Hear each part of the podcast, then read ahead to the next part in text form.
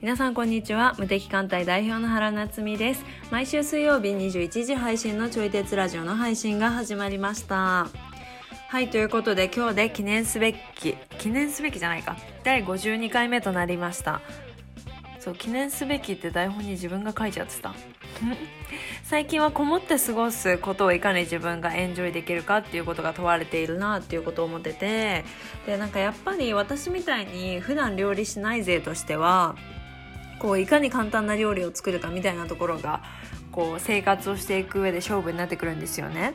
で料理の他にお菓子作りとかもやってみたくなるわけですよやってると。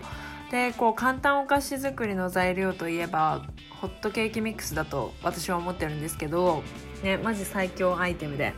で最近本当にどこに行っても売り切れででなんかみんな考えること一緒なんだなっていうことをね思ったんですでそれを考えるとこう私みたいに自分で事業やられてる方ってこう今って本当に丁寧にニーズを掘り起こす時期なんだろうなということを改めて考えましたこうみんながやってるから取り組むんじゃなくてみんなが欲してるものを形にするチャンスなんだと思ってそういう気づきの話を今日してみましたはいそれでは今日のテーマをお話ししていきます自粛モードで変わったこと知らないというのが原因である独立するのは難しいから独立して当たり前になった理由最適化された情報が集まるからこそやらなければならないこと投資が面白いという話久々のおすすめの本などといったお話をしておりますちょい鉄ラジオは唯一の自分に向き合うきっかけになるラジオという立ち位置で発信していきますので聞いてくださる皆様が何か考えるきっかけになったらと思います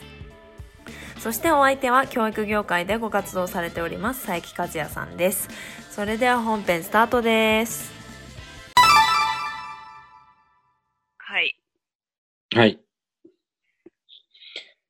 ということあで、の、はいということで、うんもう50回超えたよね。 50回超えましたこの間で51回目、 51回目。はいすごい、結構続いてるね。ね続いてますねうん。うんうんうん、なんかこんな感じでいくなら10年ぐらいでも全然いけそうな気がすうんうん全然いけそういけそる。いけそう。ううんあの、ベースの、なんか今ベースの5期がやってるんやけど、はいはいなんかその人たちも、あの、ちょい鉄ラジオ見つけてくれて、おええで、あ嬉しい、聞きたいです、みたいな感じで、ね、聞いてくれてるらしあ嘘嬉しいい。ね。なんかありがたいよね。うんなんか感想とか聞きました 感想とかね、聞いてないね。聞いてないの いや、まあ、これから聞きますみたいな感じで。ああ、なるほどね。感想聞いなてるなかほっどね。 ぜひ聞いてほしい。 はい。また聞いときます。はーい。ははいい。なんか自粛モードはどうですか自粛モードは、うん。正味自分の生活だけで言えばそんな変わらんで。あああ、なるほどね。そう、基本引きこもりやから、はいはあい。の、なんか全然外出えへんし、3日に1回ぐらいしか多分出えへんのよね、元から。あ、そうなんですね。そうそうそう。で、1日の半分以上は自分の部屋にこもって仕事してるかゲームしてるかってやってるから、はい。だからあんまりね、個人的には変わらへん。へえ。うん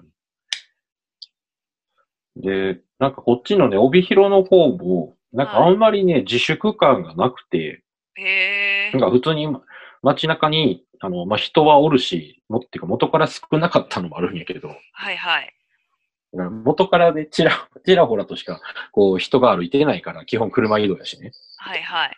うん。だから自粛ムードになっても、なんかそんなに人の数変わってない気がするし、はい。あ、でもね、近くのミスタードーナツが、はい。なんか、人手、人手不足で、うん、あの、休業になってしまったね。いや、へ潰れえた。かな。うん。へえ。ぐらいかな。うんまあ、一応、スーパーとかには、あの、何レジの人の間に、ビニール袋とか、ビニール袋じゃないわ。はいビニはいはいはいビニールでこう、何こう、カーテンみたいな、仕切りみたいなのがこうできてたりとかっていう、はいはい。うんなんか対策はあるけど、はい。あんま実感ないかな、変化とえいうか。ー、都心にいた方が実感あるんですかね。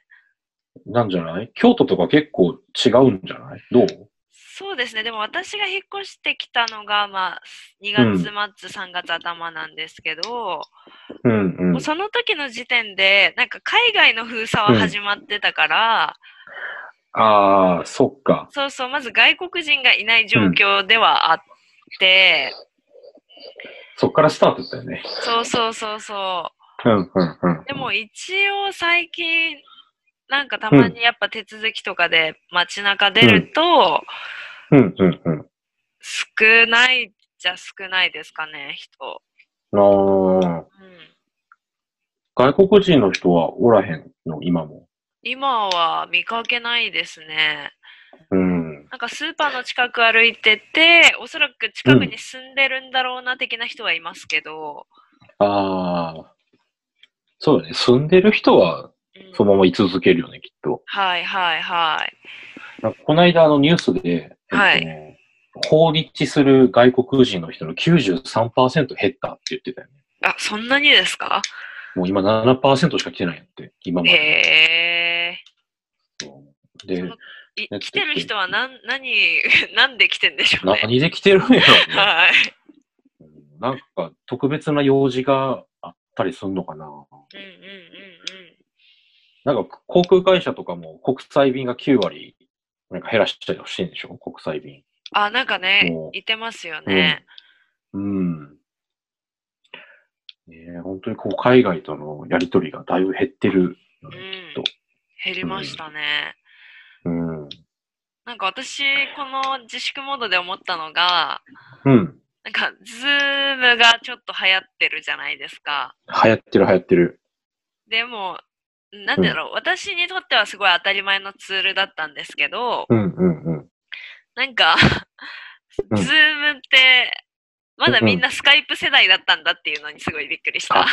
それは思ったね。同じこと思ったね。ねそうこの間、あの、大学の友達とかで、こう、オンライン飲み会の企画がね、上がってきてさ、はいはい。で、その時に、なんか、こう、ズームって初めて知ったみたいな、ズームっていうのがあるらしいよみたいなところから始まってたから、はい。なんかすごい不思議な感覚やったね。あうんなんか、こう、ズームを当たり前でやってる人たちの中に行ったから、やっあ、そぱりうい、や、本当にそれ。なんか全然、今、今更感みたいな。いや今みたいーな。うんそう、私、フリーランスで活動してて思うのが、うん。この私たちって意外と最先端なことやってるんじゃないかってたまに思う時があって、ああ。はい。あの、まあ、うんうんうんズームもそうですし、うん。あとすごい発信とかも、やっぱり、ただ発信したら読んでもらえないから、うん。だからキャッチコピーつけたりとか、ななんかするじゃん。ゃないですか。する、する。でもなんかやっぱ今回その今まで SNS 土壌をね気づいてこなかった店舗さんとかが、なんかやっぱ苦戦してるじゃないですか。うん、うん、うん。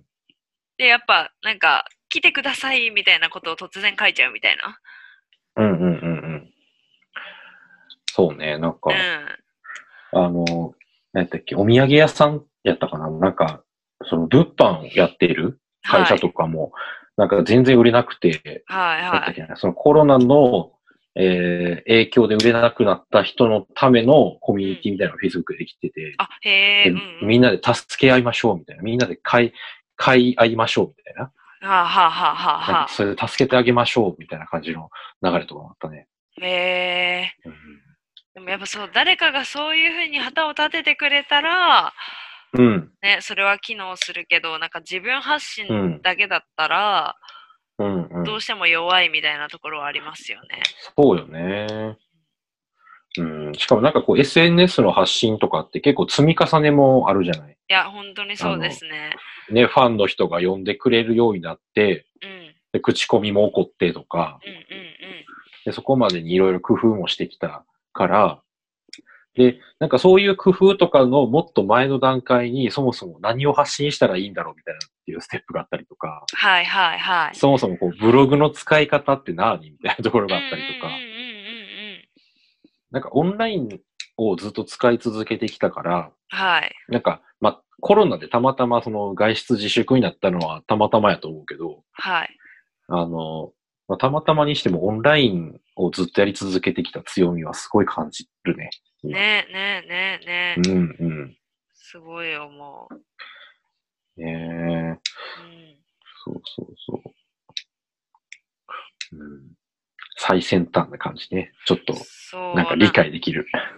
う、うんんなんか意外と、まあ、それこそその、自分らしさを大切にしながら生きていきましょうねみたいなのってうんうん。割となんかコーチングとかやってたら、うんまあ当たり前の話っちゃ当たり前の話じゃないですか。うん。うんうん。それもねやっと今コーチングがこう、一般企業にうん。流通し始めたみたいな感じなんで。うん。うんうん。うん、なんか時差があるというか、そうね。うん、なんかこう会社休みになって、うん、で、なんかまあ在宅勤務とか、もう在宅勤務もなんか普段からやってたから、あはあはあはあ、うん。からあんまりなんかそんなに変化感じへんかったし、はい、でもこれはね、多分なんか、と自分のね、悪い癖やと思うけど、なんかこの、はい会社休みになって、なんかこれから復帰するの嫌だな、みたいな言ってる人を見かけちゃうと、うん、え、だったらやめればいいじゃんと思っちゃう癖がある。あはあはあはあはあ、そうそう。なんか自分で、自分で稼ぐ道を、なんか作ればいいじゃん、みたいなね。うんうんうんそうでもこれはね、あんまり、こう、大きな声で言えないけどね。言ったら気悪くされそうだし。うん、うん。うん、そもそもそのそそれができるっていうのが当たり前っていうことももしかしたらなんかちょっと新しい考えなのかもしれないですよね。かもしれへんね。なんかね、やっぱ呪う縛んうん。うん。があるので、そうね。うん、うん。お母さんたちの子供に望むこの将来像って、うんやっぱどっかの多分企業に勤めてほしいっていうのが多分一番最初に来るんよね。へだから学校行かなくなったら、え、うんどこも雇ってくれないよみたいなテイストなの。はあはあはあはあ、だから勉強して、学歴ちゃんとなんかいいところ行って、うん会社に就職しようねみたいなテイストなのね。へえ。うん。なるほどな。でもそうのん、一世代上はその感じなのはなんかわからんでもないですよね。うん。そうだね。おじいちゃんおばあちゃん世代はきっとそうよね。そう。だからそこにうん。うん。なんか、うーん、なんだろうな、そこになんか反発し続けたというか、うん。えーっ、とね、なんかやっぱそこの関係があんま良くなかった人とかは、うん。なんか、こう、反発してたら、なんかそっちじゃない方向、ちょっとなんかいいところ行ってとかじゃなくうて、ん。自分でもなんかできるんじゃないかって発想に行ったりするけど、うん。でもなんか変にこう、自分の親世代の声とかを聞きすぎると、やっぱ自分もその考えを信じてるというか。うん。ううん。うん。ん。だから、なんかこういう時代の変化とかがあっても、やっぱ元の生活に戻ればいいなって思ってたりとか、はあはあはあはあ。うん。なんかもうこんだけね、オンラインでやるのが出てきてるのに、うんやっぱ元の生活に戻ることを望んでたりはするような感じがうんある気がする。うーん。確かに。うん。なんかやっぱ当たり前、その人の当たり前を壊すのって相当な何かがないと壊れない気がしませんする。だねか。らコロナがそれを強制的に破壊してるんだって言ってる人もいるよね。ああ、確かにね、確かなんに。か、もう今までそういう固定観念を、こう、日本中にガチッと固ま固まっちゃったから、はあ世界中なはのかなあはあうんだからそれを強制的に破壊するために出てきたんだみはあはあうんでもなんたかいな。やっぱ会社員の人だと同じ解釈をする仲間も生まれるじゃないですか。と、会社員ならではの考えみたいな感じそうそうそう、なんか早うんくうん戻ってほしいなとか。あははうん。うんそうそうそう、なんか戻ってほしいよね、そうだよねって言い合える人がいると、うん。なんかその固定化、固定概念の破壊は弱まる気がする。うんうん。そこでコミュニティみたいなのができるもんね。そうそうそう。なんかうん私、自分が独立して当たり前、あうん当たり前というか独立できるのかもしれないって思ったのは、うん。あの、20多分3、4ぐらいの時にコーチングスクールに通ったんですよ。うんで、その時に、なんかじうん。うん。私は平日しかお休みが取れない仕事をしてたんで、うん。あの、平日のクラスに行ったら、うん。自分の企業とかに活かしたい社長さんとかがいっぱいいらっしゃったんですよ。うん。うん。うん。で、なんですかね、なんか社長って言ったら、うん。多分この、なんかすアニメとかの影響うでん超うん。頭が良くてとか、うん。うん。なんかもう別次元の人間みたいなうん。感じでずっと思い込んでたんですけど、うん。良くも悪くも普通の人間じゃんって思えた、思ったんですよ。あるよね、そういうの。そう、え、な、な、な、うんな、なんでこの人社長なのみたいな逆に。はい、はい、はい、はい。いや、でも言い方悪いな。でもこの人ででき、できる仕事なんだって思えたのは、なんかその良くも悪くも自分の固定概念を破壊しましたね。うん。ああ、なんかすごいと思ってる人にはなんか会いに行きみたいな話があってさ。はいは。ないんかそれ、その理由がまさにそうですね。なんか会ってみたら意外と普通の人だっていうのわかるから。ああ。ねそうそう。だからたまたまちょっと、なんか運が良かったりとか、うん。ちょっとだけ頭のネジが外れてたりとか、するだけで、はいはうん。なんかいたって普通の人間やったりするんだよね。うんうんうんうんうん。だからなんか私でもできるかもって思うと、やっぱりなんかいけるかもって思うもんね。うん、確かに。いうん。やー、それ大事ですね。うんそう考えると、なんかそういう人たちに出会わなかったとしたら、うん。なんかその、せ経営者みたいなこう世界があるのは知ってるけど、そこに行くのがちょっと怖いと思ってたりとか、ああ、でまもあ自確か分に。にはなんか縁がないと思ってたりとかするってことよね、きっうんうと。ん。自分も踏み出せるんだ、踏み込めるんだって思わんってことは。うんううんんうんううん。んうん。なんか可能性をね、感じるというかね。うん。うん。でも私、この自粛モードになってから、うん。なんかもしかして自分の枠を閉ざしてるんだったら、新しいものに触れたいじゃないですか。うんうんでも、その触れるっていうことが今できない中で、うん。うん。なんか自分がちっぽけになっていくのは怖いです。うん。自粛してて、新しいものに触れない。うんなんか視野が狭くなるというか、ああ、なんか YouTube とかも自分に合うものをレコメンドしてくれるじゃないですか。してくれる。ねえ。うん。だからやっぱそれを、なんか最適化された情報ばっかりが私の周りに集まってくるみうたいんな。。うん。確かうに。ん。だから自分が何これって思うようなものってなかなか出会いにくくなってはいる。そうそうそうそう、本当にそなんかね、誰かが言ってたんやけど、あのその点、テレビはいいって言ってる人がいて、う。ああ、なるほどね。はいはい。テレビはもうリコメンドとかないやんか。ないでテすね。レビはテレビがこう放送してるから、なんかぼーっと見てたら、うんなんか突然思いもよらない番組が始まって、はい。で、その情報と偶然の出会いを果たすから、うなんか、そういう使い方をするなら面白いねって言ってる人がいて。ああ、確かにね、確かうに。ん。なんか論文にもなってるとか言ってたな。なんかテレビと偶然の情報との出会いみたいへえ、まさかのテレビがいいと言われる日が来るとな。あ、そうは。そうそうそねえ。う。うん。でも確かにテレビ見ない限り、俳優とか永遠に知らないもんな。確かに。 ねえ。俺なんかこっちに住み始めてから、はいあのうちの家族のが、えっとね、ドラマを見てたよね。ドラマをよく見る人たちで、はい。で、まあそれに釣られて一緒に見てたら、はい。なんか結構ね、俳優とか女優さんとかの名前がわかるようになっほー。た。あ、この人めっちゃ CM 出てるやんとかね。あ、なるほどね。はいはいはい。うん私逆に見ないから、そこら辺はうん疎いけど、でもネットニュースとかで知るのかな、多分。ああああ、ああうんうんうん。なんか、何回も、なんか、その人と遭遇しないと、うん。なんか顔と名前が全然一致せえへんだよね。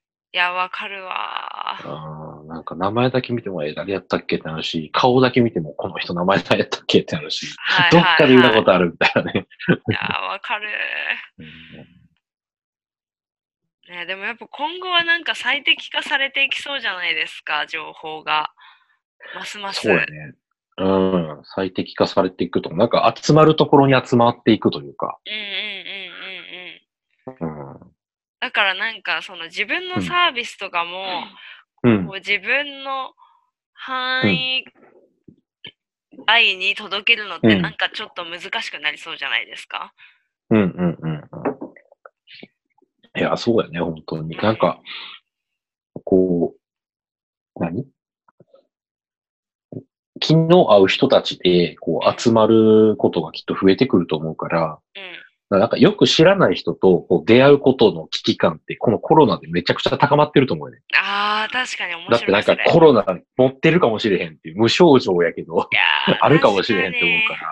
にはいはいはなんい。か電車とか、なんかその、セミナーとかで、なんか自分の知らない人が来るうん、場所だと、なかなか、なるべくそれを避けるようになっていくから、確かにだか。らそうやって、ね、裏を返せば、仲のいい人たちとか、はい。うん。だいたい行動パターンが読める人とかとだけ、あの、つるむようになるから、はい。コミュニティはできるんやけど、はい。やっぱりそのココミュニティの文化とか価値観と全く違う意味わからんものを持ってる人とは、うん、なかなか出会いにくい。確かに。うん確かにな。うんだからそこ、そういう人たちに出会いに行こうと思ったら、うんある程度、そのコロナにかかるリスクを負わなければならない。 確かに。に。 身の危険を、でなんか伴って会いに行く。そういうことですよことになるかね。うん確かにな。なんか、あ、うんうん、自分の枠を超えるということがちょっとなんか、防衛本能とか働いてきそうですね、なんか今後。人間がそういうふうに進化していきそう。うんそういう意味では以前より強くなるかもね。ああ、確かにね、確かに。うん。うん以前より強くなりそうやけど、でもやっぱり自分の枠を超えていく、壊していくっていうのは、なんかずっと大事なことやと思ううん、うん、大事かそら、うやでりす、ね。続けてはいきたいよね。はいはいはい。じゃあ、この時期の中で、うん。うん。やっぱ私たちは、こう、知らないものに出お、出会おうとするとかってやっぱ大切ですかね。そうね。うん。だその点本は、あの、読書は結構それをやりやすいかなと思っあてあ、て。そうですね。確かに、確かに。ね、本屋さんに行ったら、自分の興味のある本とない本がごちゃ混ぜに並んでるから、うんうん。あの、これも誰かが言ってたやつやけど、なんか書店の売上ランキングトップ10を全部変えるみたいはな。いはいはいはい。そうしたらそのトップ10の中には、うんあの、まあ、みんなが読んでるから、まあ、お、おおよそ、そんなに、なんていうかな、無駄な本って多分ないと思うし、うんうんうで、んそのトップ10の中には自分のやっぱ興味のあるもの、ないもの混ざってるから、だかはいはい。らそれを上から順番に買っていけば、そううんういう自分が慣れ親しんだ情報とそうじゃない、あんの、よくわかんない分野の情報とかも、こうごちゃ混ぜで得ることができるからおすすめだよ。出てる人み確たいかにね。確かうに。ん。なんか人のおすすめとかを読むとかもね、うん、うん、そんな枠を広げるって感じですようね。ん。そうよね。うんそううん。確かに大事。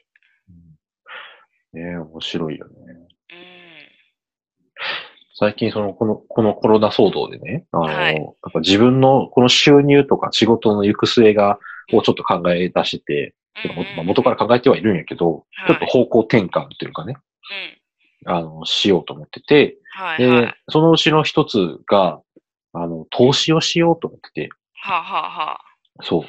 なんか、その、一応講座をやってるから、そのはいベースをね、やってるんやけど、やっぱりそのリアルなオフラインの場で講座をするっていうのって、今回のようなことがあったらできひんやと思ってうね。ん。うん。だから別の収入源として、ちょっと投資を勉強しようと思ってる。へえ。そしたらこれがね、また面白くてね、はい。あの、なんかその投資商品も、なんかもう株とか不動産ぐらいしか知らんかったけど、うん。うん。なんかもっといろんなものに投資ができて、へえ。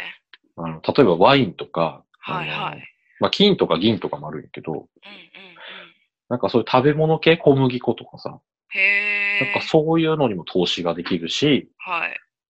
あとなんか人のビジネスにも投資ができるらしくて、へえ。それ、出資ってことですかそうそう出資するとかもうん。あったりとか、はいはい。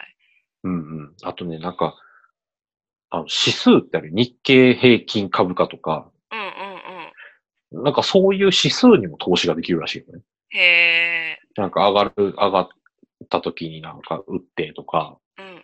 下がった時に買ってみたいな、っっていうことが指数に対処できるって。うん。へえ。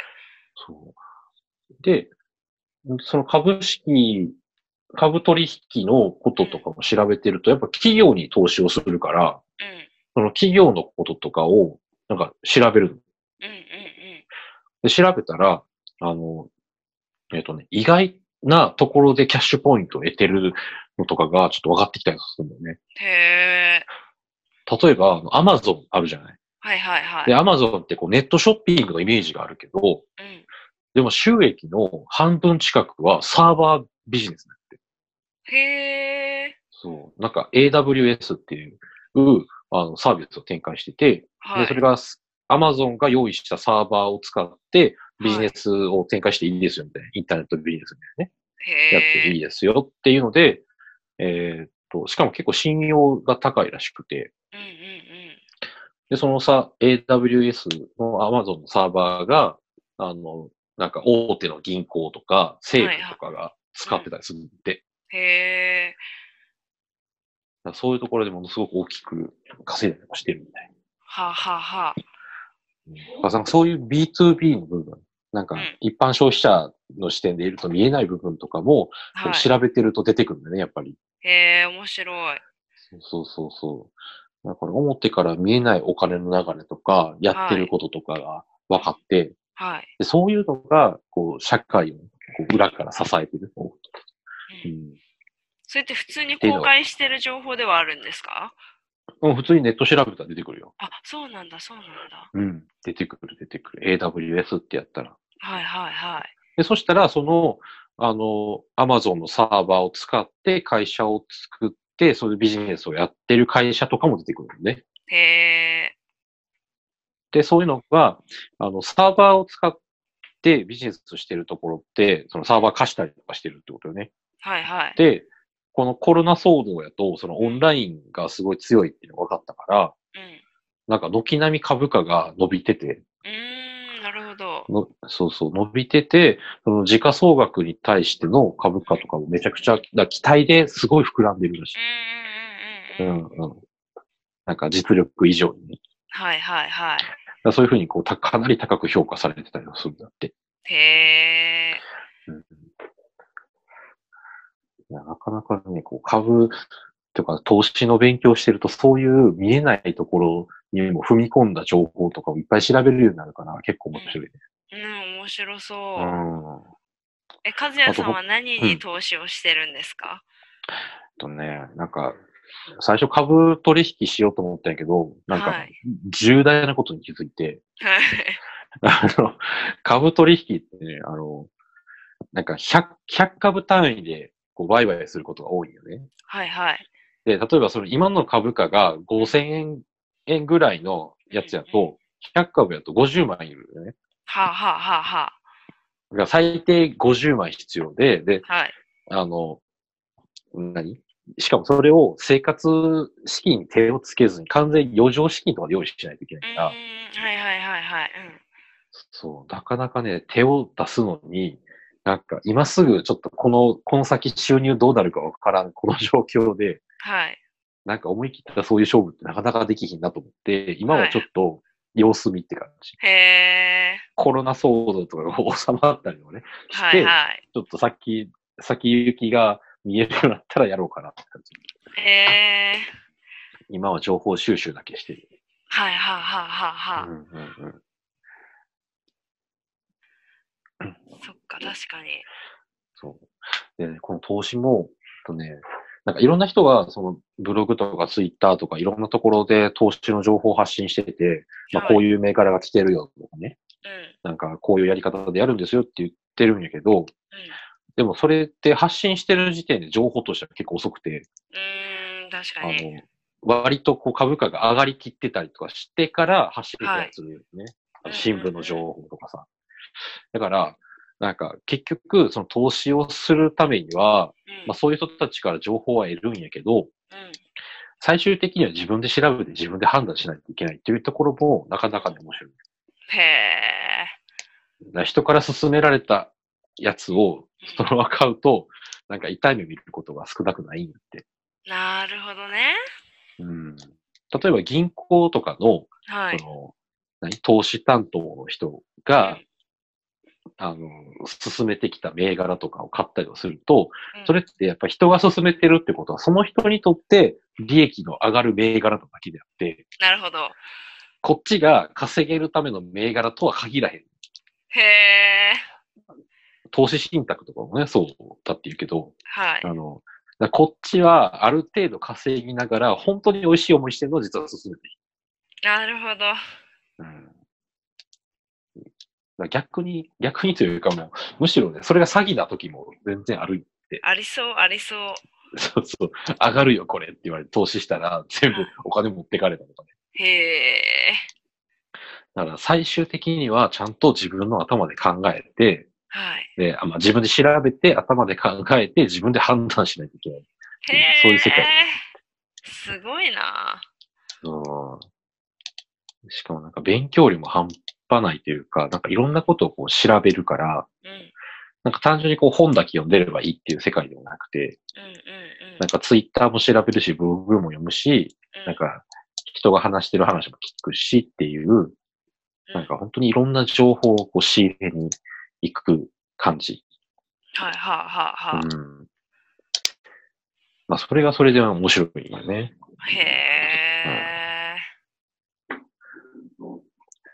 例えばさ、なんかこれ投資の勉強してみるまで全然気づかんかったんやけど、はい。例えばその医療関係の、うん。あの、会社っていうのを調べていくと、はい。なんかお医者さんが使ってるものとかも一個一個それを作ってる企業が当然あって、うんうんうんうん。で、まあ、わかりやすいところ言ったら、このマスクを作ってるのも会社が作ってるわけで、はい。